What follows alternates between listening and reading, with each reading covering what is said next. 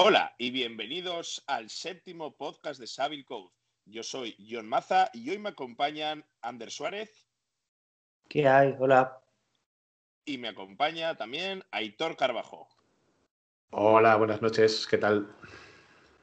Bueno, pues hoy en el podcast de hoy vamos a hablar de un tema, bueno, más que de un tema de una ciudad que nos gusta mucho y dado que el podcast de, que hicimos sobre Londres, Ander y yo, ha sido el más escuchado hasta ahora, pues hemos visto que esta fórmula de ciudades os gusta, funciona y, la verdad que, que queríamos hablaros de otra ciudad.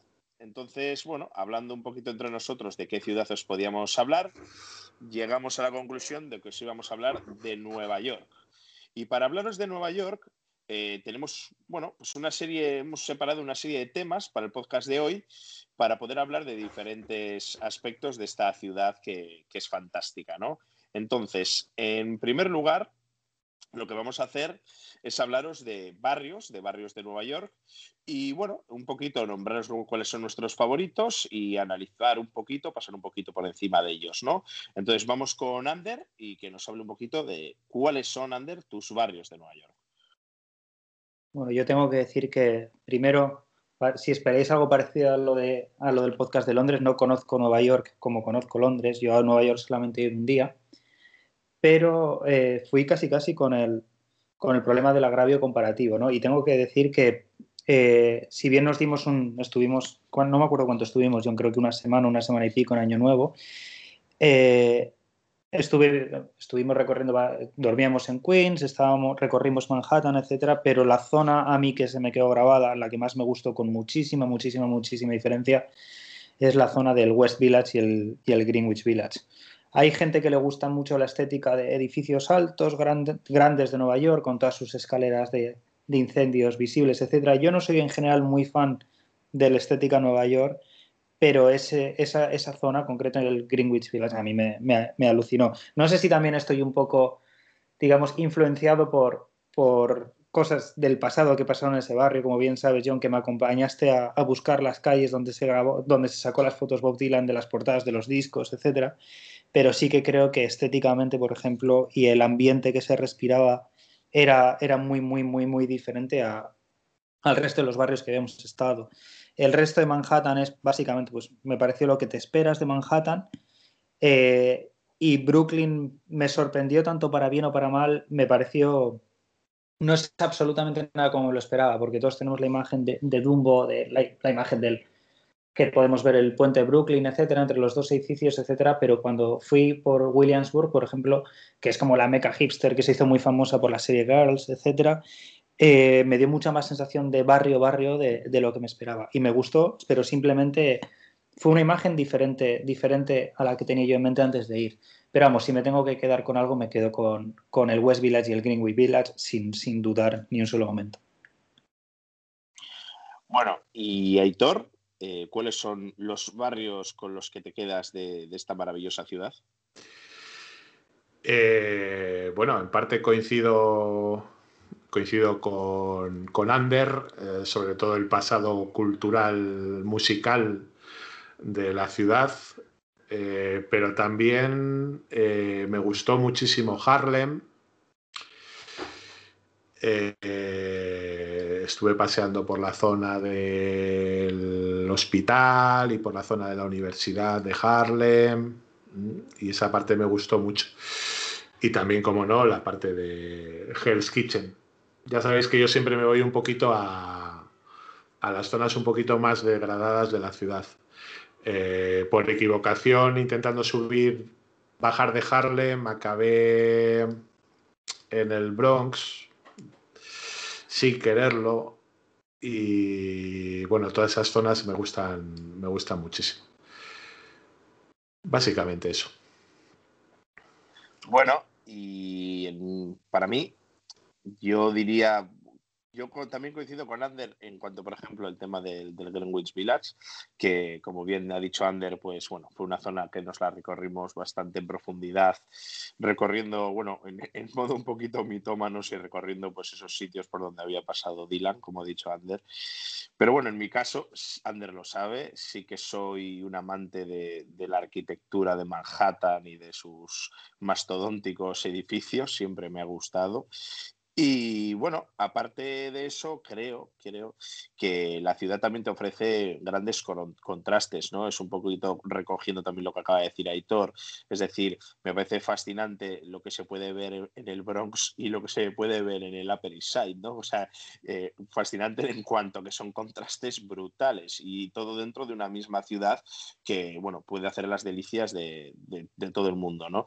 Por otro lado, sí es verdad que una zona que a mí me gusta mucho es el packing pues porque es, una zona que tiene que ver muchísimo con el, con el diseño de los antiguos mataderos de la ciudad y a día de hoy está lleno de, eso, de oficinas de diseñadores, de arquitectos, de pequeñas y medianas startups que se han afincado dentro de esa zona del meatpacking. Y por último, pues mm, de la zona de, de Brooklyn, quizás me quedaría con, todo lo que es Dumbo, ya que es, me encanta todo lo que puede ser las vistas en general y desde esa zona de Dumbo las vistas que hay pues me parecen, me parecen fantásticas. Pero bueno, que en general es una ciudad de contrastes, como ya he dicho antes, y que eh, hay para todo el mundo, ¿no? Es una especie de buffet libre en el que puedes picar eh, de todo lo que quieras y hartarte, ¿no? Entonces, por eso me parece tan fascinante esta ciudad. Y ahora vamos a pasar a hablar de, bueno, pues de lo que está dentro de esos barrios, lo que le da vida a los barrios, que son sus tiendas y sus comercios, algo que está muy en boca de todos últimamente por todo lo que nos está tocando vivir y todo lo que están sufriendo en muchas ciudades del mundo.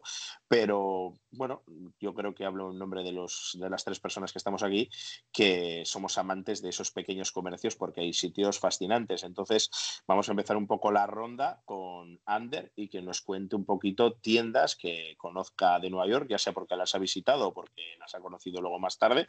Y, bueno, Ander, cuéntanos. Pues sí, de hecho es que además yo creo que precisamente para una ciudad como Nueva York, en general también con Estados Unidos, ¿no? que igual el peso histórico histórico pues son ciudades más modernas comparado con lo que podemos estar acostumbrados en Europa, ¿no? El valor de, el valor de visitar estos pequeños comercios, estas pequeñas tiendas es gigantesco porque al final es como es lo que está en ebullición en la propia ciudad, ¿no? En contraste igual con un turismo más, pues igual más hacia monumentos, etcétera, como se puede hacer en Europa. Y Nueva York está plagado. Aprovechando también un poco antes de esto lo, que has dicho de contrastes, John, no sé qué opinaréis, pero a mí una cosa, estoy 100% de acuerdo en los contrastes y no solamente en cuanto a barrios, sino en cuestión de horas del día. Y esto es una cosa que me, que me llamó mucho la atención, por ejemplo, comparando con Londres, que yo fui ahí lo típico a comparar cómo, cómo hace todo como hace todo gente que va eh, a una ciudad nueva y me dio la sensación de que en Nueva York los barrios son radical, radicalmente diferentes en función de la hora del día en el que los estés visitando, mucho más que en otras ciudades, porque me acuerdo que el East Village es una cosa que a mí no me gustó nada durante el día y que por la noche, por la noche se transformaba, se transformaba radicalmente. Entonces encontré contrastes hasta directamente de temas de, las horas del día.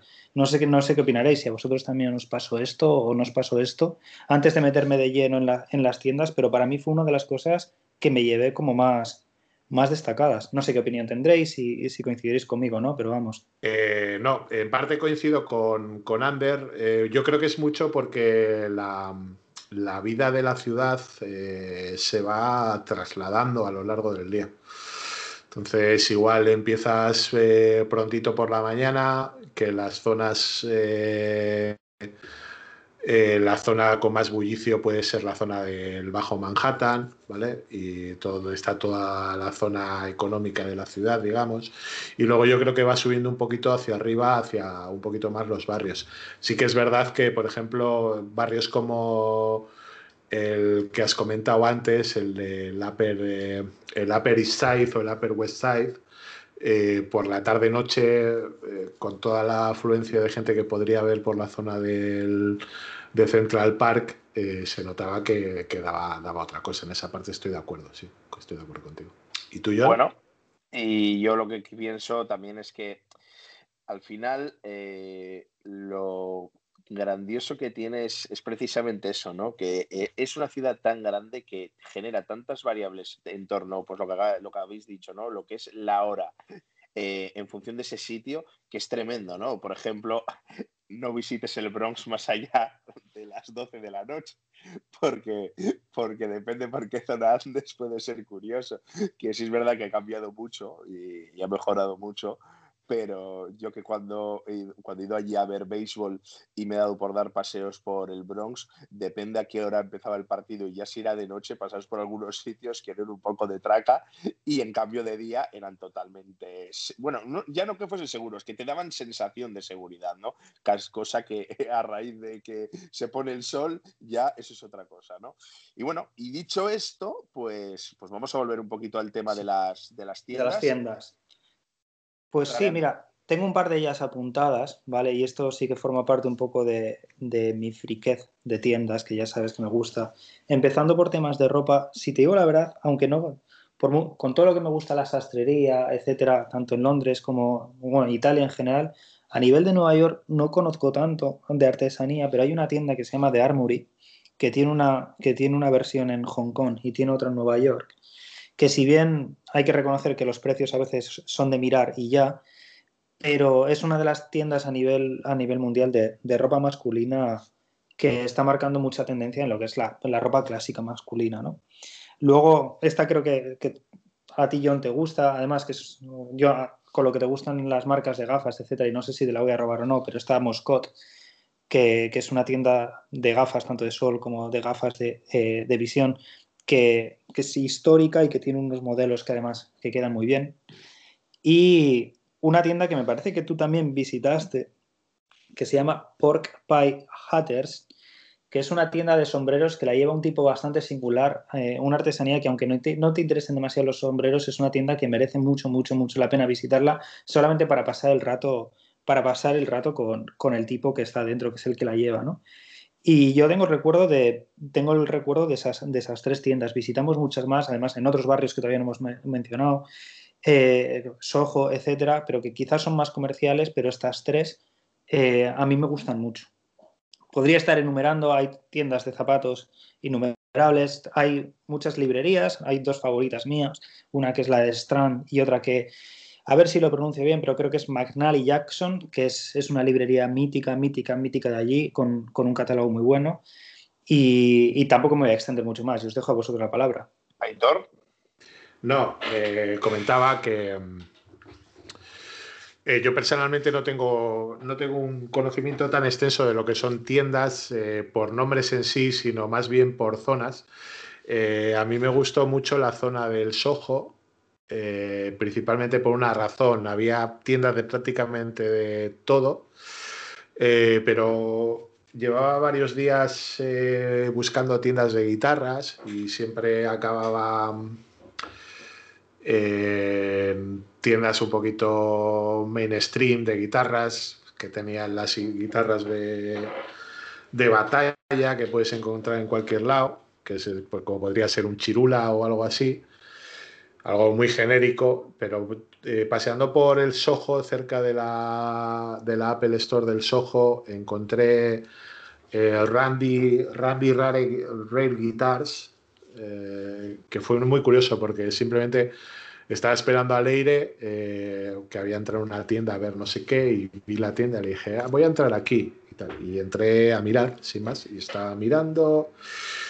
Eh, llevaba un ratito mirando, nada, tres, cuatro minutos, se me acercó una persona súper educada, creo que no me he encontrado a nadie tan educado nunca en una tienda, y no, me preguntó simplemente a ver qué estaba mirando y tal, y no sé qué, y le comenté pues que estaba mirando eh, guitarras de Dan Electro, ¿vale? que en aquella época estaba muy interesado en las, en las Dan Electro, que son las guitarras de baratuchas de los años 70, 80 y tal, y me dice, ah, bueno, sí, tienes las de stock, las, eh, las actuales aquí, pero eh, si quieres, eh, tengo esta, que es de, la, de donde vienen las Dana Electro y tal.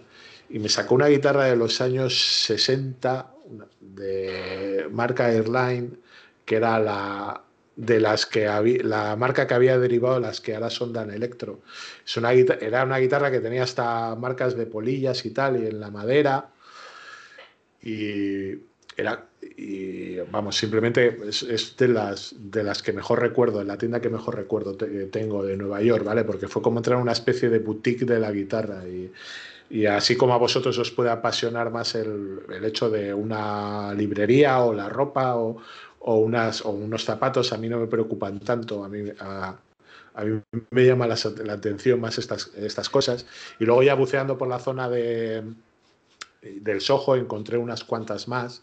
Eh, muy parecidas y, a mí me, yo guardo un grato recuerdo precisamente por eso, porque es que es algo que aquí eh, en España no, no, había llegado a ver nunca, ¿vale?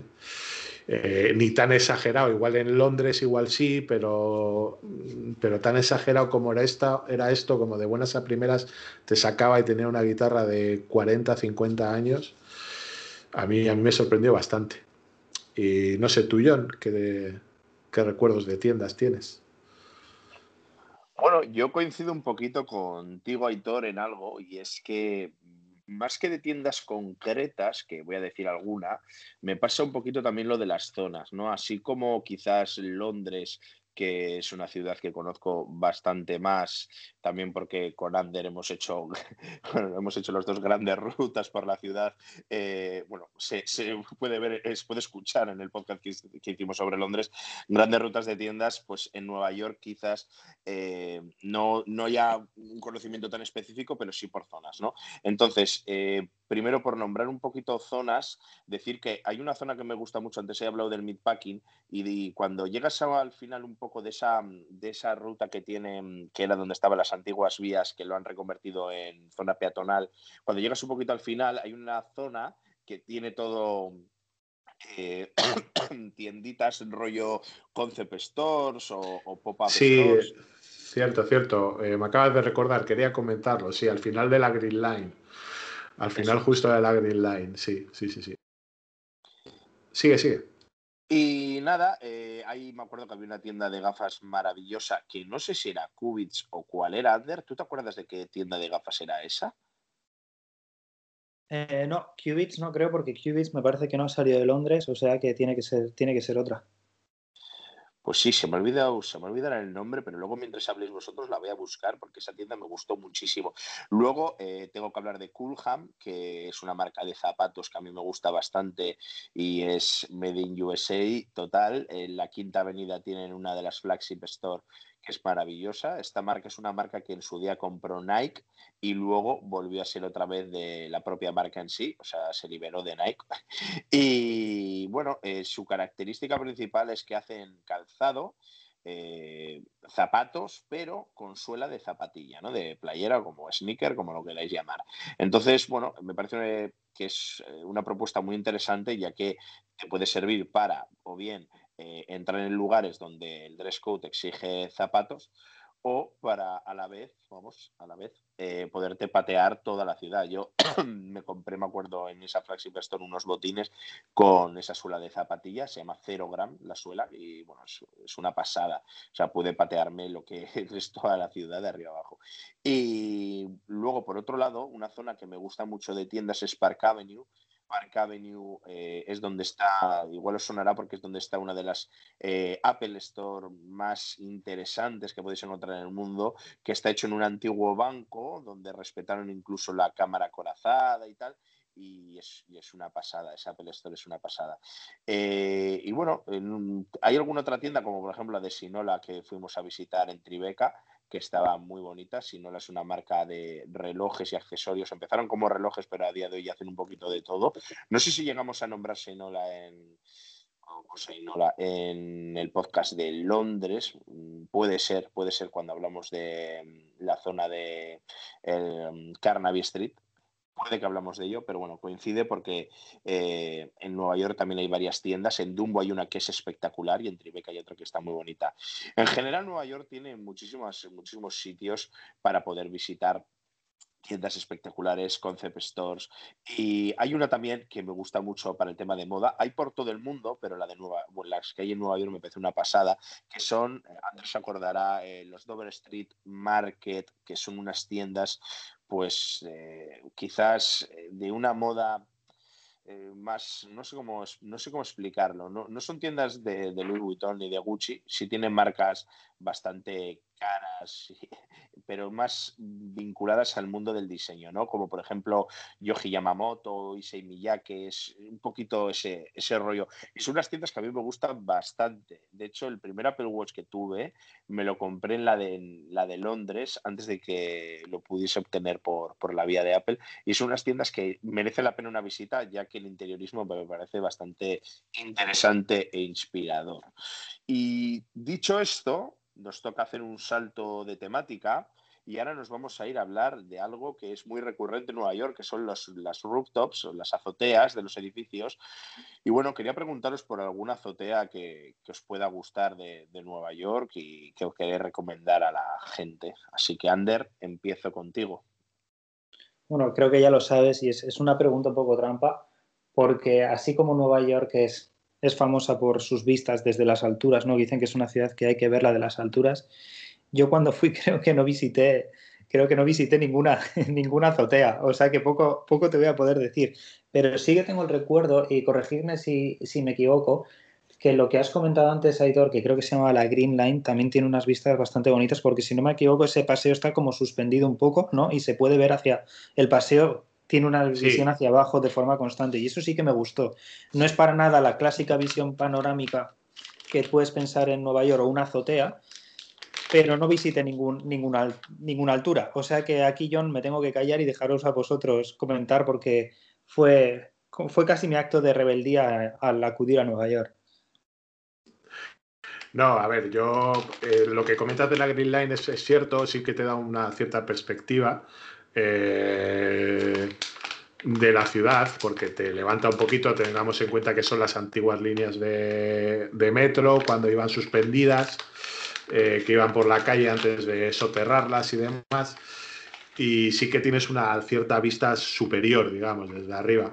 Ya lo más exagerado que te puedes ir es eh, evidentemente el One World de donde estaban las antiguas Torres Gemelas, que eso ya simplemente a mí me pareció alucinante.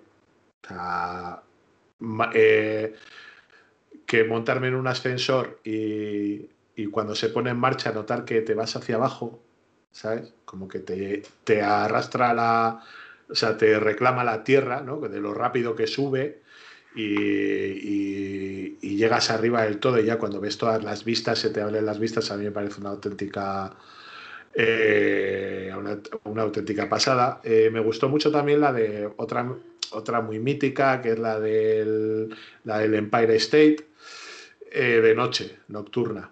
Nos pilló un poquito de frío, pero bueno, se pudo salir fuera y, también me parece... a mí me gustó muchísimo, me gustó muchísimo ver, a, ver toda la ciudad. ves Times Square, que es como si fuera si estuviera algo quemando de la cantidad de luz que sale, ¿vale? De repente miras hacia Times Square y hay un cuadrado ahí que el suelo desprende luz, ¿vale? Porque ves más o menos entre los edificios que son altísimos y ves que sale como un chorro de luz de abajo, de toda la de todo lo que hay. Y, esas son las dos así más, más conocidas, que, pero es que son conocidísimas. Igual tú, John, tienes alguna que no tenga nada que ver. Bueno, yo, a ver, eh, yo de las que os iba a hablar estaban más enfocadas a, a beber y a comer, que ya sabéis que es lo que a mí mejor se me da. Y aunque luego vamos a hablar de restaurantes y bares, sí que quiero separar esto porque, eh, ya digo, es algo bastante recurrente en Nueva York. Yo, yo cuando, cuando voy siempre intento buscar pues, cuál es la que está de moda o cuál es la nueva o dónde hacer una coctelería interesante. Y sí es verdad que encima es lo típico que siempre me pregunta alguien cuando va a Nueva York, ¿no? que le recomiende alguna, algún rooftop alguna azotea. Entonces yo os voy a nombrar dos que a mí me gustan mucho. Están en dos hoteles, dos hoteles completamente diferentes pero muy interesantes ambos. Por un lado tenemos la azotea, al rooftop del Hotel Península, que está en la Quinta Avenida.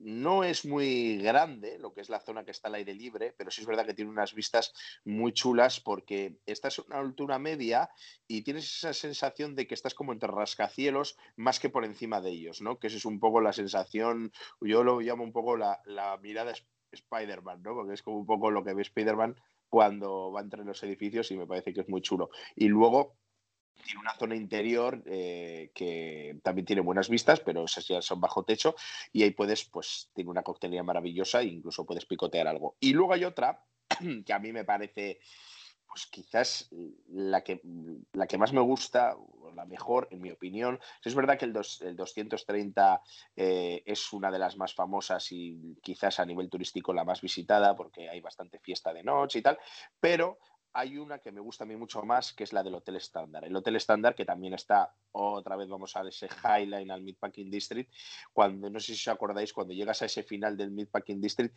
pasas por debajo de un hotel, pasas por debajo de un edificio, ese es el Hotel Estándar, y en la parte de arriba del Hotel Estándar tiene un rooftop que es brutal, es brutal. Eh, me llamó muchísimo la atención el ambiente que tenía, la gente se prepara muchísimo, muchísimo, muchísimo para ir a visitar esa, esa azotea, la gente iba muy bien vestida eh, la oferta de coctelería que tenía está muy bien, muy centrada quizás en la coctelería clásica, pero está, está muy bien. Y luego pues también pues para picotear algún snack, alguna cosa. Y las vistas que tiene son del Bajo Manhattan, también un poquito de New Jersey y la verdad que son, son fantásticas. Para ver una puesta de sol es, es maravilloso. De hecho se ve un poquito de Liberty Island, me parece. Y bueno, hasta un poquito... hasta aquí un poquito mis azoteas de Nueva York. Y ahora vamos a pasar a un tema que es un poquito mm, aéreo, entre comillas, porque vamos a hablar de la gente de Nueva York y de lo que nos viene a la cabeza cuando pensamos en Nueva York y en sus gentes, ¿no? Entonces, bueno, vamos a empezar con Ander. Ander, ¿qué nos cuentas de la gente de Nueva York? Bueno, yo creo que, y esto es totalmente incorrecto decirlo, pero mi experiencia en general cuando he visitado Nueva York y Estados Unidos en general es que los sitios que he visitado los tópicos que te esperas más o menos casi casi se cumplen, ¿no? Y en el caso de Nueva York me encontré, no sé si coincidirás conmigo, pero con una ciudad en la que la gente es bastante, bastante, bastante abierta. No sé si tiene tanto que ver porque, pues porque poca gente es de Nueva York y es lo que tienen a veces las grandes ciudades, ¿no? Que, que la gente está de paso y parte del instinto de supervivencia es, es ser abierto. Hay algunas excepciones. Londres a veces puede ser un poquito elitista, como, como tienen, son, son ingleses y son londinenses, ¿no? Pero Nueva York me llamó mucho, mucho, mucho la atención lo abierta que era la gente y lo bien que se lo pasaban, si te digo la verdad. Igual es porque coincidió que estábamos en Nochevieja, pero yo me llevo un grato recuerdo de, bueno, de la fiesta Nochevieja en la que estuvimos, John, pero me dio la sensación de, estar básicamente, de, estar continuamente en una película y la gente comportándose como en una de esas películas de los colleges americanos, de las universidades americanas, pero casi casi punto por punto. Y me llama mucho la atención eso, que la gente es abierta, que eh, de conversación fácil eh, y es una ciudad en la que da la sensación de que pueden pasar cosas, básicamente. Eh, a mí la verdad es que sí que me habéis recordado, me ha recordado muchas cosas, Sanders, sobre la gente de Nueva York. yo he vivido un poquito de todo los días que estuve allí. He encontrado desde gente muy abierta, como la propia persona que me atendió en la tienda esta de guitarras que comentaba antes, o la gente muy amable. Eh, por ejemplo, estábamos. Eh, estaba buscando las oficinas de, de un negocio que hacíamos hosting en mi empresa, el Servers, y acabamos en Greenpoint, en, en Brooklyn y se nos hizo ya un poquito tarde y fuimos a cenar. Eh, estuvimos cenando en un hotel que luego aparte tenía arriba una terraza. Si cenabas luego podías subir a la terraza a tomar una copa o a tomar una cervecita. Eh, eh, y estuvimos cenando allí y me acuerdo que pedimos para cenar y de repente nos preguntaron las bebidas y yo le dije un vino al, al chico. Y al de un momento me vino y me dijo, eh, pero ¿quieres eh, copa o quieres la botella entera? y me dice, si quieres la botella entera, eh, no tienes obligación de dejarme propina. Y dije, había mirado mal la carta y no había mirado bien los precios, ¿vale? Entonces eh, dije, no, no, no, eh, la botella, porque me pareció barata, era muy barata, era un vino blanco. Y me lo volvió a repetir, me dijo, pero quieres, si, si quieres la botella entera, luego no hace falta que me dejes propina. Y yo, mm, vale, gracias. Y se marchó. Y al de, Nada, cuando se marchó ya me quedé mosca, volví a abrir la carta y entonces ya vi los precios. Eh, ya vi los precios. Estaba mirando algo que no eran los precios. Y, y, era una botella de unos 400, 500 euros de un vino blanco que, bueno... Grande, grande. Que, que bueno, que yo conocía el vino aquí, era un vino español y, y sé que aquí la botella cuesta 40, 50 euros, no cuesta más. que te querían cobrar 400 euros por un chacolí, dilo, dilo. Sí, sí, sí, básicamente, básicamente. un vino blanco, no sé si era un rueda o qué era, no me acuerdo exactamente. Y nada, y de repente le miré al chico, el chico vino otra vez donde mí y le dije, le dije, no, no, eh, dos, dos copas, por favor. Y me dijo, vale, vale, vale. Y se rió, ¿no sabes? Y dijo, vale, vale, vale, vale. Y dice, nada, y sepáis que cuando, eh, cuando acabéis de cenar, si queréis, eh, tenéis sitio arriba en la terraza y, podéis tomar lo que queráis, una cerveza, lo que queráis tomar, podéis tomar. ¡Cerveza! Quieto, quieto, quieto. Cerveza, como la de Baskery, nuestro patrocinador maravilloso. Baskery, que ahora mismo, ya sabéis que los de Bilbao, que está cerrado por el tema del COVID, pero en cuanto otra vez dejen abrir a la hostelería, que lo estamos todos deseando, ya sabéis que podréis volver, encontrar los mejores nachos de la ciudad, maravillosas cervezas y un pan que quita el sentido. Ahora sí, Aitor, te dejo continuar. y aquí vimos eh, una terraza que se me ha olvidado comentar antes, que era la, terraza de este hotel, eh, justo enfrente de la parte de Brooklyn, pero justo a la altura del, del Empire State, más o menos en la misma línea y, con unas vistas preciosas.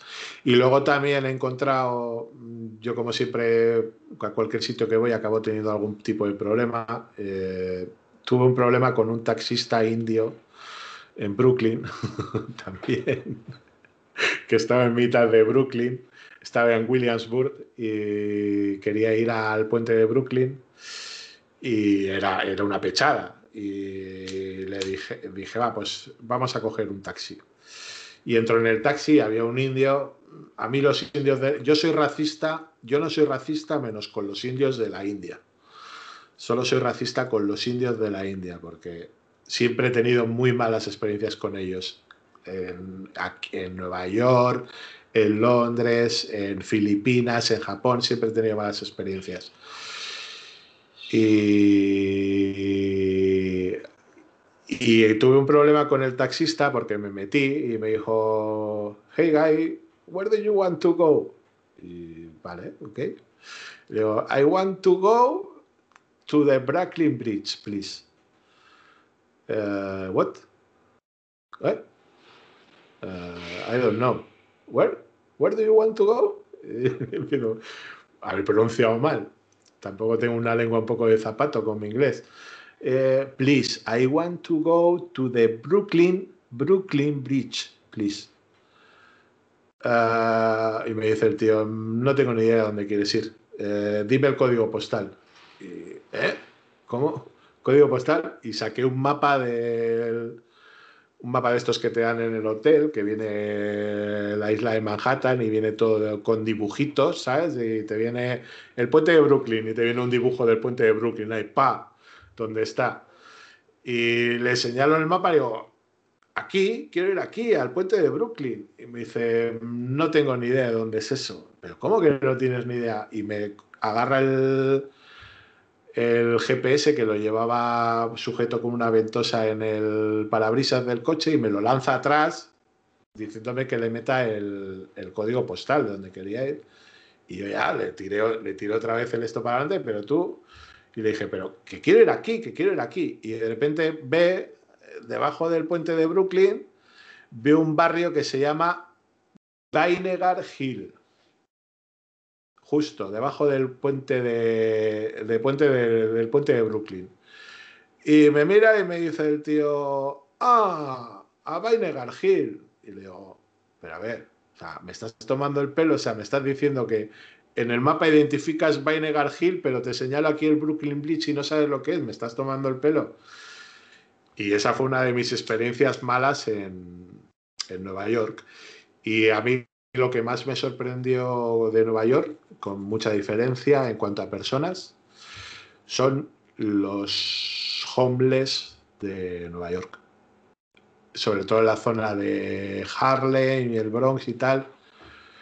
Eh, veas gente por la calle, o sea, yo voy por la calle por Bilbao, por Madrid, por Barcelona, por París, por Londres, voy por cualquier calle y veo un, mendigo y si el mendigo se te acerca a pedirte dinero, eh, eh, establece un contacto visual contigo. Siempre. te puede pedir dinero y te, o que te puede contar una historia, lo que sea, y siempre te mantiene el contacto visual. En Nueva York, no. No. O sea, los mendigos son como unos fantasmas por las calles, que nadie les hace caso, nadie les mira, jamás y cuando se dirigen a ti, si pasan por al lado tuyo y van con la típica cacerola de metal con unas monedas dentro, y, había algunos que iban cantando, y te pedían dinero y tal, jamás establecían un contacto visual contigo, jamás, jamás te miraban a los ojos, ni se estaban dirigiendo, eran, eran unos fantasmas dentro de la ciudad. O sea, es que nadie, estaban tan acostumbrados a que nadie les hacía caso, nadie se dirigía a ellos para absolutamente nada que ya iban, van por el, bueno, imagino pues que irán drogados, lo que quieras, irán borrachos, lo que sea, pero, pero no, no, nunca, eso a mí me sorprendió muchísimo, me sorprendió muchísimo. Y esa es un poco mi historia, no sé tú.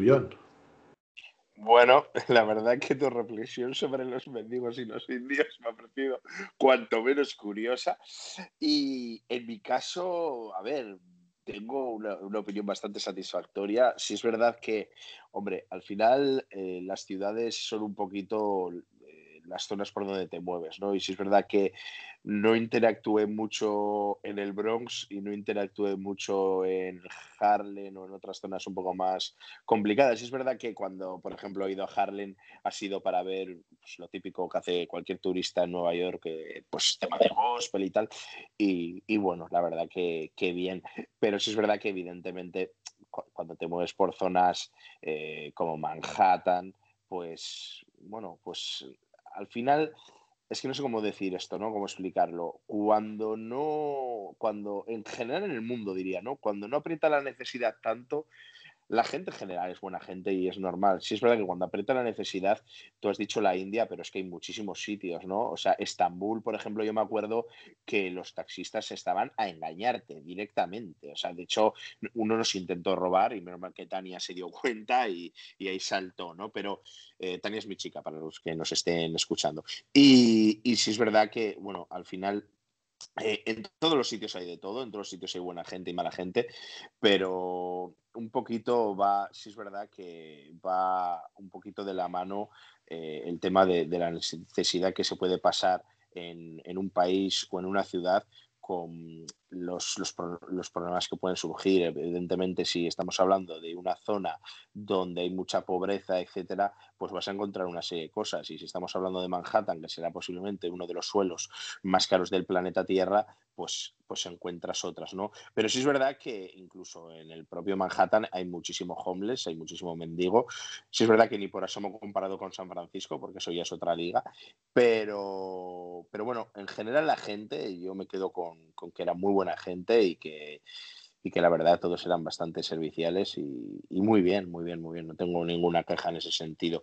Y un poco reforzando un poco lo que dice Editor, si es verdad que en general, yo ya no solo en Nueva York, en Estados Unidos, lo de los homeless es, es una locura. O sea, parecen, o sea, aquí yo creo que los, los mendigos que ves por aquí ves gente más normal, entre comillas, pero es que en Estados Unidos eh, es, es o sea, les, les ves, es pues lo que ha dicho Aitor, cantar, chillar, alguno bailar. Eh, me acuerdo que en, San Francisco, no en Nueva York, pero en San Francisco, en una zona que hay muchísimo homeless, me acuerdo que vi a un chaval que de repente dije, joder, este parece normal. Se dio la vuelta y tenía la jeringuilla eh, colgada de la oreja, como los carpinteros que llevan el, el lapicero en la oreja, y dije, joder, otro más. O sea, eh, es una locura. Al final Estados Unidos, eh, por desgracia, hay muchísimo contraste económico y eso se nota muchísimo en sus calles. ¿no? Y pasando un poquito a, los temas que, con los que vamos a cerrar el podcast, nos toca hablar de deporte. Yo, si me lo permitís, aquí voy a empezar hablando un poquito yo porque tengo, lo tengo bastante reciente, ya que me encanta ver en, eh, NBA y me encanta ver béisbol. Y decir que el deporte en Estados Unidos es algo que es muy, muy, muy cultural, muy, muy arraigado en la gente, pues desde joven, como aquí puede ser con el fútbol, pero no sé, a mí me parece que tiene un componente el deporte allí de show que quizás no lo hay aquí. Es eh, cuando vas a ver un, al Madison Square Garden en Nueva York un partido de la NBA, parece que estás dentro de un show más que de un partido de baloncesto. Y al igual pasa con el béisbol, ¿no? Desde ese himno de Estados Unidos que cantan al empezar a esa unión que ves con la gente, como por ejemplo en el béisbol, es un deporte que a mí me encanta, que lo sigo y, y pago por, por seguirlo, pago pago todos los meses una suscripción para poder seguir los partidos de béisbol en directo, que muchas veces me toca verlos a las, a las mil, los veo los fines de semana de madrugada. Y en el caso del béisbol es una fiesta total. es, perdón, es una fiesta total donde la gente va a beber, comer, porque allí se puede beber mientras estás viendo un deporte. Eso sí, es Estados Unidos. No la líes, porque como la lías van a venir dos gorilas de tres metros y te van a sacar de la pechera. Pero la verdad que el tema del deporte en Estados Unidos es, increíble. Igual Ander nos va a dar también su punto de vista y me interesaría, Ander, también que me dices tu opinión con el tema de las universidades, porque allí el tema de las becas deportivas es, es muy importante. Ander. Bueno, eh, a nivel deportivo, bueno, yo ya sabes que yo no sigo béisbol, yo sigo la NBA y en Nueva York podemos hablar de dos cosas. Podemos hablar de los Knicks, que son los más famosos conocidos, etcétera, y de los Brooklyn Nets y de cómo los Knicks son un equipo maldito que no sé si las últimas finales fueron el 2013 o algo así, que es que llama la atención que un equipo de ciudad grande como son los Knicks de Nueva York y tal tengan, tengan ese histórico de, de equipo maldito de pues que les cuesta ganar campeonatos, ¿no? Y no es que sea, no es que sea mofa, pero, pero sí que tiene un poco esa visión de un equipo que siempre debería apuntar a ganarlo todo y acaba nunca ganando nada, ¿no? Y luego tenemos los Brooklyn Nets, que es una franquicia que, pues que con buenos jugadores, creo que estaba, está Kyrie Irving ahora mismo, Durant, aunque se lesionó, no sé si ahora están con los movimientos de la NBA estos días, o sé qué, con qué acaban, pero sí que me da la sensación, John, que probablemente, a pesar de, ser el Madison Square Garden, etcétera, un centro, un centro neurálgico, un, estadio mítico, pero me da la sensación casi casi que el, baloncesto es deporte minoritario en Nueva York comparado con, con béisbol y, fútbol americano, ¿no? Y respecto a lo que dices de las universidades, fíjate, eso sí que me parece algo digno de comentar, pero no solo en Nueva York, sino en Estados Unidos, sino que el valor que ponen las universidades americanas, que es un modelo totalmente diferente al, al al europeo en general y español particular, con sus, con sus luces y sus sombras, ¿no? Pero siempre me ha dado mucho la atención, me ha llamado mucho la atención la importancia que le dan no solamente a tu expediente académico, ¿de acuerdo? Sino a lo que eres como persona, ¿no? Es decir, allí parece que hay veces que compiten por conseguir talento y uno de los campos en los que compiten para ello es, es el campo deportivo, ¿no? No solamente únicamente pues unas notas o como puede ser algo más a lo que estamos acostumbrados aquí. Y eso hace que pues casi casi la, la segunda liga, pues sin el casi, la segunda liga de los deportes suele ser liga universitaria desde donde salen casi todos los jugadores a las primeras ligas importantes allí. Aitor. Bueno, mm, yo realmente, la verdad es que la época que fui a Nueva York eh, era un poco, deportivamente hablando, era un poco época de stand-by, eh, porque creo que no había ninguna competición activa realmente. No había béisbol y creo que había algo de entrenamientos de los de la NBA o algo así. Alguna vez, una vez sí que pasé por delante del del Madison Square Garden y, y había algo de movimiento fuera, parecía que había algún partido, algo, no sé exactamente lo que habría dentro. Así que yo ese aspecto fue uno de los aspectos que me perdí, me perdí un poquito de Nueva York. Bueno, pues vamos a saltar al penúltimo aspecto, que es el tema de, bueno, yo lo, lo hemos englobado dentro del ámbito de la cultura, este tema. Vamos a hablar de música, de Broadway, teatro, ¿Qué nos podéis, qué nos podéis hablar de, este tema, Ander? Bueno, este es el, este es el punto fuerte de, la visita a Nueva York para mí. Ya hemos hecho antes un, pequeño sneak peek cuando hemos hablado, creo que ya diciendo John que dedicamos una mañana a pasearnos el Greenwich Village buscando los sitios donde había vivido y había pasado Dylan, ya es suficiente para dar fe de cómo nos podemos extender por aquí, ¿no? Pero yo iba, yo me centraría a nivel de cultura en. Un segundo, Ander, un segundo, Ander, perdona que te interrumpa. Eh, creo recordar, y corrígeme si lo digo mal, eh, donde. ¿Puede ser que donde vivió Bob Dylan en el Greenwich Village a día de hoy hay una tienda de lencería? Eh, al lado. De hecho, sí, al lado había, me parece que al lado, bueno, uno de los múltiples sitios donde ha vivido él en, uno de los primeros donde, donde vivía, vivía con, bueno, no me voy a extender, con su novia de entonces, etcétera, eh, al lado había una tienda de lencería que también da un poco fe de lo cambiante que son las ciudades y sobre todo Estados Unidos que, que digamos que no hace prisioneros a veces, ¿no? que los barrios son cambiantes y, y donde te esperas una cosa te puede sorprender con lo más inverosímil, ¿no? Pero empezando precisamente en el Greenwich Village, eh, yo me acuerdo que estuvimos haciendo el Greenwich Village a nivel, a nivel musical, que es a mí una cosa que me gusta mucho, es, es de los sitios más importantes, sobre todo a nivel de la cultura de los años 60, etcétera, ¿no? Y, me acuerdo, pues, uno de los sitios típicos que hay, que si te gusta el tema de la guitarra y todo, etcétera, eh, que hay que pasar por delante. Entrar no pudimos, pero a mí con estar delante ya me hizo ilusión, que es el, los Electric Lady Studios de, de Hendrix, que después ha grabado un montón de gente por delante, etcétera, que la, la fachada es una especie de espejo y, y por ahí empezamos a pasar, uh, bueno, en, el Greenwich, en la zona del West Village, Greenwich Village, hay una zona que es Washington Square, que es preciosa y desde donde empezamos el paseo. Y luego hay una serie de cafés pequeñitos, etcétera, que son, que son famosos. Nos sacamos una foto, me acuerdo, al lado del Café Gua, que es uno de los sitios donde empezó a tocar Jimi Hendrix también y compañía. Hay un montón de bares también de, de, pues, de temas de jazz, etcétera. Está la taberna de Henrietta, que es donde Hemingway se solía eh, meter a escribir. O sea, que si, básicamente si te puedes, si te pones a tirar de, mini lugares a nivel cultural, la lista puede ser interminable, ¿no? Luego, por supuesto, tienes museos que, bueno, hay, si bien tengo que decir que, y esto suena a grilejo, yo no soy de visitar muchos museos cuando viajo en general, salvo que sea un tema que me interese mucho, porque sinceramente hay veces que no controlo lo suficiente de lo que, de lo que está expuesto en el museo como para disfrutarlo de una forma clara, ¿no? El MoMA, el MoMA. El MoMA es lo que iba a decir. El MoMA es, yo creo que de todos los museos que he visitado, es el museo que, el museo que más me ha gustado. Me parece que es entretenidísimo, que tiene una colección de cuadros que todo el mundo conoce, una arte que te puede sorprender de múltiples formas y me parece una visita absolutamente obligada. Y algo más pequeñito, pero está el, la Freak Collection, que se llama, que es una colección de muchísima calidad privada que está en, un, en una antigua mansioncilla, bueno, una, un, no, no, a nivel de tamaño, pero sí el interior es espectacular y merece muchísimo, muchísimo la visita. Es un tipo de museo diferente, no tanta gente, no tan concurrido, pero que merece mucho, mucho, mucho la visita. Y tampoco me voy a extender mucho más, pero... Ah, yo tengo un par de incisos en esto, Ander, y además te vas a acordar y creo que te van a tener buenos recuerdos.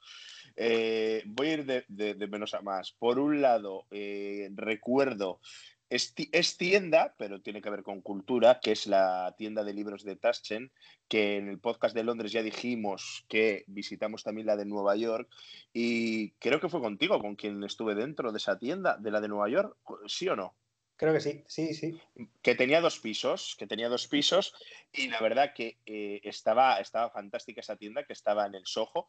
Y luego, por ir un poquito a algo más interesante, de la misma forma que en el capítulo de Londres hablamos de esa incursión en el Royal Automobile Club. Sé lo que vas a decir ahora, sé lo que vas a decir. hubo otra incursión más legal, más legal, eh, la otra fue totalmente tal, pero estamos pasando por un sitio donde The Doors, Under, cuenta un poquito tú. básicamente, eh, creo que además en el Soho, ¿no? Íbamos andando y vi el nombre de, una galería que estaba en un primer piso, que es, luego resulta que es muy, muy renombrada, la investigación después, que se llama Morrison Hotel, que es como un disco de, un disco de Doors. Creo que te refieres a eso, ¿verdad, John?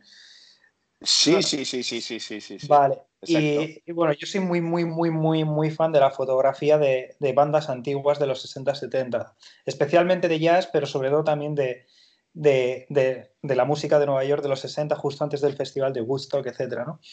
Y subimos ahí, era un primer piso. Yo no, da, yo no decía para subir o no, y como es habitual, John dijo, mira, primero, primero llamamos y después nos arrepentimos, ¿no? Y, y subimos y la colección de fotografías que tenía era absolutamente espectacular. Tenía originales de The Band, originales de Hendrix, de Jenny Joplin, toda la época de Woodstock, que no nos vamos a meter ahí, pero Nueva York tiene básicamente todo el festival de Woodstock y toda esa época tiene una independencia clara de Nueva York porque se creó una escena allí, aparte de un éxodo que se creó desde la ciudad, ¿no? Pero una colección, una colección de fotografías inmensa que todavía a día de hoy me meto me meto en, la web a mirar qué fotografías tienen y no doy el paso a comprar ninguna porque, bueno, digamos que voy a esperar al futuro a estar en una situación en la que, en la que sea un capricho mucho más, mucho más factible ahora mismo, pero era una cosa espectacular, espectacular y de verdad que fue uno de los highlights, yo creo que de, de ese viaje. Aitor, cuéntanos. Eh, poco más, poco más que añadir a lo que ha dicho Ander. Eh, sí que recuerdo, por ejemplo, en, Greenwich Village, eh, un parque donde eh, creo que era el Union Square, donde había tocado Jimi Hendrix una vez en el parque y había, había bandillas por ahí, por el, por el parque, tocando canciones de Jimi Hendrix y demás. Eh, luego también el, mítico gospel, que para mí es indispensable, en Harlem, que fuimos a ver y ya de ahí aprovechamos y vimos también eh, el Apolo, la sala Apolo, que había una especie de concurso dentro con gente cantando y tal, hacían como especie de batallas de la voz, pues por, por definirlo de alguna manera y salía gente a cantar y salía otra vez, se cambiaban y tal, se cambiaban los, los músicos, como eso fue, era como muy vivo, muy vivo. Pero poco más que añadir. Bueno, eh, ¿me oís, verdad? Sí, sí. En mi caso, suscribo lo que ha dicho Ander. No concebiría una visita a Nueva York sin visitar el MoMA. Como amante del diseño y que, bueno, también a nivel profesional, en parte me dedico un poquito a ello, eh, me parece que es una visita más que obligada, ¿no? Pero Nueva York, además del MoMA, eh, la verdad que tiene una cantidad de galerías de arte privadas, eh, de lugares donde puedes encontrar cuadros de autores más desconocidos pero igualmente maravillosos, incluso muchísimas, muchísimas zonas vinculadas al diseño que son fascinantes. Y luego, por ir un poquito al mundo de, del cine y el teatro, pues sí he tenido la suerte en otros viajes a Nueva York de acudir a musicales de Broadway, he visto Lion King, he visto mm, este, ¿cómo se llama? Aladdin, que es más, más reciente. Y sí es verdad que el ambiente de Broadway es, es muy chulo. Sí es verdad que es muy turístico, ¿no? Porque al final eh, está en Times Square. Broadway es una, una, calle que cruza Times Square y una perpendicular. Y bueno, eh, al final es lo que es, pero, pero que está muy bien, ¿no? Merece muchísimo la pena dejarse caer por cualquiera de sus musicales que muchos de ellos los tenéis también en Londres, lo digo por dar una referencia más cercana, y, la verdad que, está muy bien. Eh, Nueva York es una ciudad que tanto el tema, ah bueno, no lo, no lo he dicho, pero también habéis hablado vosotros del tema musical, sobre todo Ander, pero sí es verdad que Nueva York es un lugar donde el tema de música en directo se estila muchísimo y la verdad que se agradece el poder salir a tomarte una copa y poder escuchar música en directo mientras te estás tomando una copa. Es algo que, debería haber más en todos los sitios del mundo. ¿no? Desde aquí hago un poco ese, lanzo un poco esa demanda. Y para terminar, para terminar, nos queda un último tema que es quizás uno de mis temas favoritos, en el que prometo no extenderme, que es restaurantes y bares. Y vamos a empezar otra vez ese círculo eh, de respuestas, empezando por Ander, ¿qué nos cuentas de bares y restaurantes de Nueva York?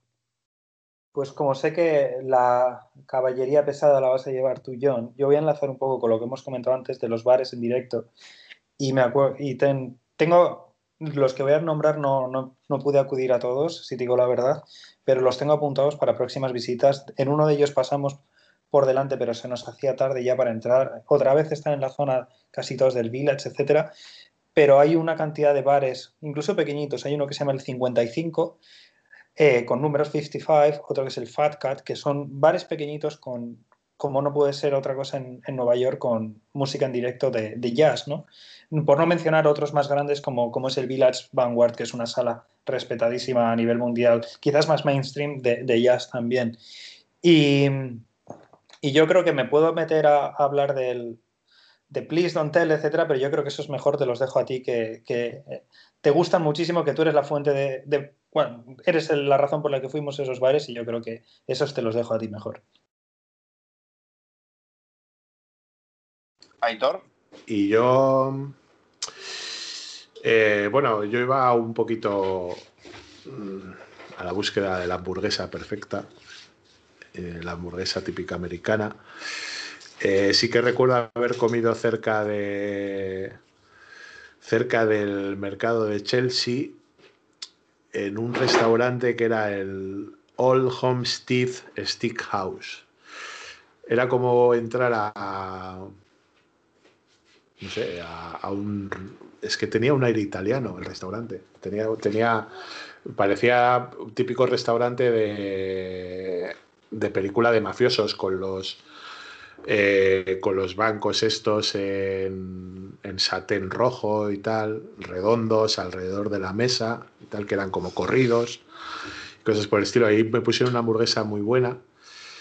Y luego recuerdo muy bien también eh, cerca de la Quinta Avenida, muy arriba. Eh, era, y seguramente tú, tú, también estarías, John, era como dentro de un hotel dentro de un hotel de cinco estrellas. Había una hamburguesería, que era la hamburguesería estás hablando, secreta. Estás hablando del Burger Joint en el hotel de Parker Meridian. Eh, exacto.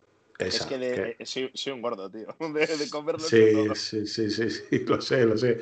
Y esa me sorprendió muchísimo. Me encantó, me encantó el sitio donde estaba. Eh, y me encantó la hamburguesa. Y luego yo también soy mucho de. Eh, comer en los sitios más extraños del mundo. A, mí, me gusta mucho el rollo de esto es un pub y tal y me sirves comida, pues dame de comer también, ¿no?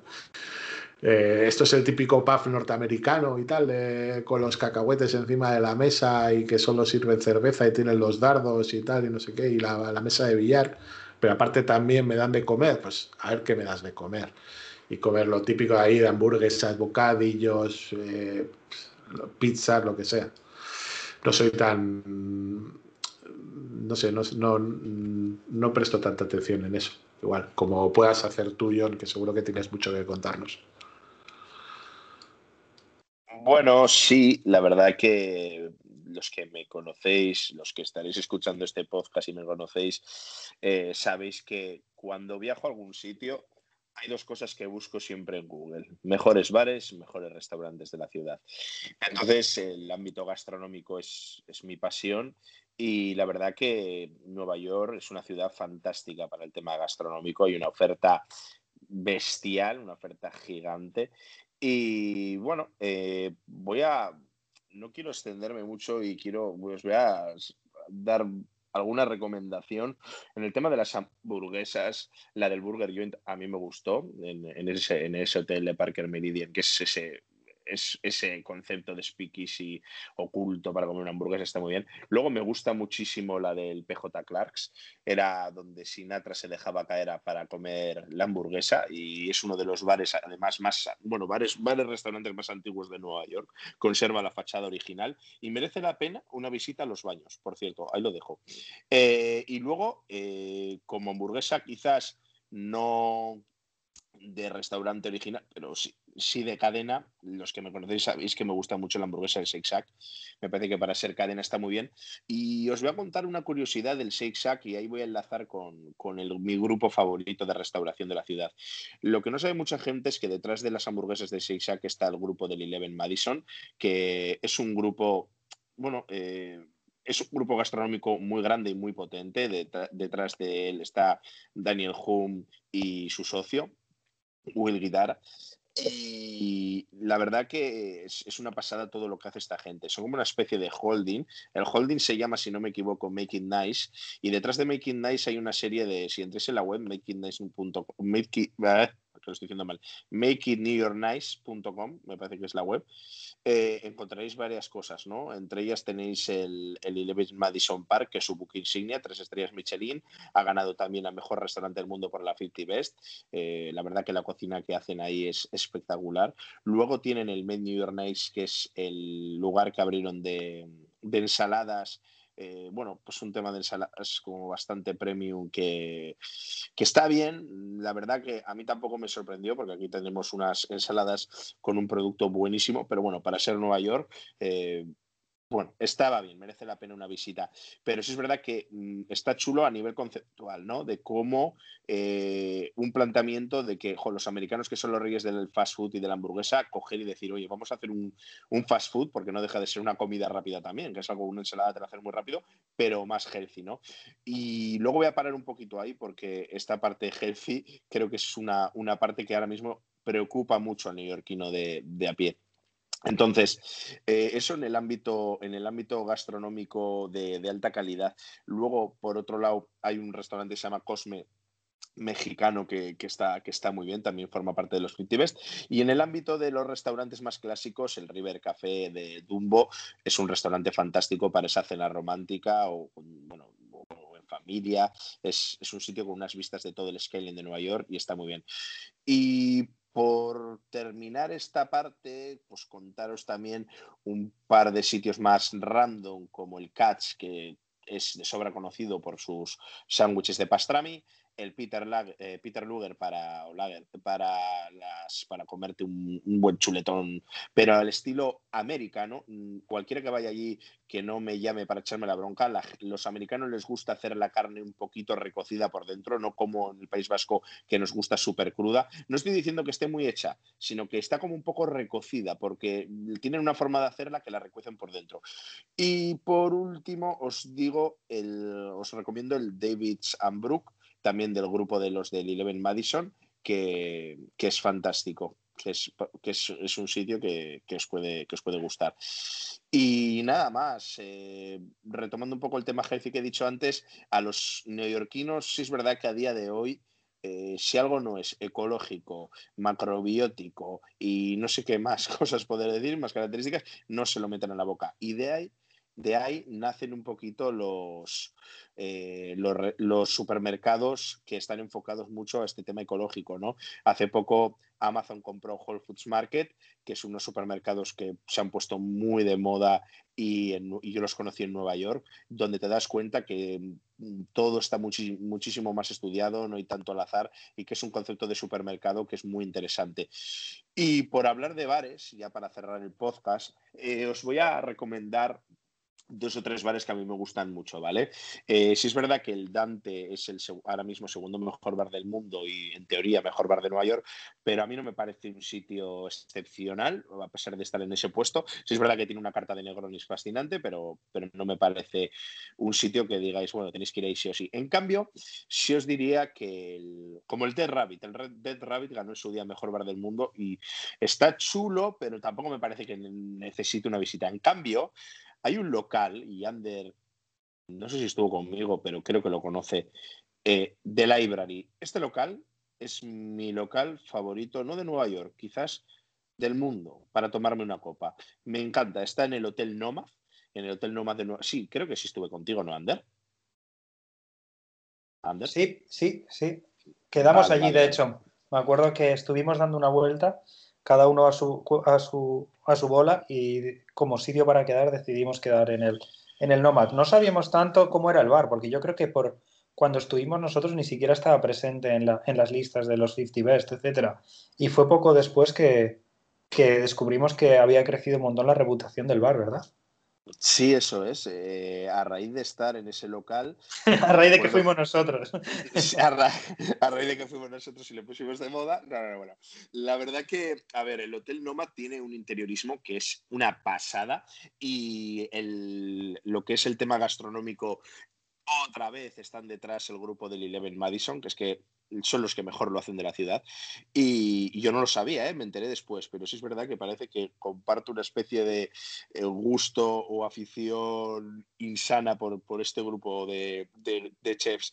Y y la verdad que The Library eh, se llama así en honor a que es una biblioteca, totalmente una biblioteca en donde te estás tomando algo, pero una biblioteca pues como de Universidad de Harvard y que con alfombras persas, bueno, me parece una, una auténtica pasada. Y el último local que voy a recomendar, por curioso y porque me lo pasé muy bien, fue el Please Don't Tell. El Please Don't Tell eh, es historia de la coctelería, al igual que el Artesian en Londres. De hecho, Artesian fue el mejor bar del mundo y Please fue el segundo mejor bar del mundo. Luego ya, pues esas listas se movieron demasiado para mi gusto. Please Don't Tell es un local del, Village eh, que en principio es una tienda de perritos, de East Village, perdón, de perritos calientes que eh, tiene una cabina telefónica, ¿vale? Entonces tú llegas allí, los perritos calientes están buenísimos, merece la pena probarlos, tienen máquinas de arcade y tal. Y luego hay una cabina telefónica. Entonces, en esa cabina telefónica marcas un número secreto, tienes que tener una reserva hecha previamente, que yo tuve la suerte de conseguirla a través de, un, de un contacto que tenía yo allí en Nueva York. Y cuando marcas ese número en la cabina secreta, se abre una compuerta secreta todo muy secreto, y aparece una persona, te pregunta tu nombre y si estás en la lista de las reservas, para adentro.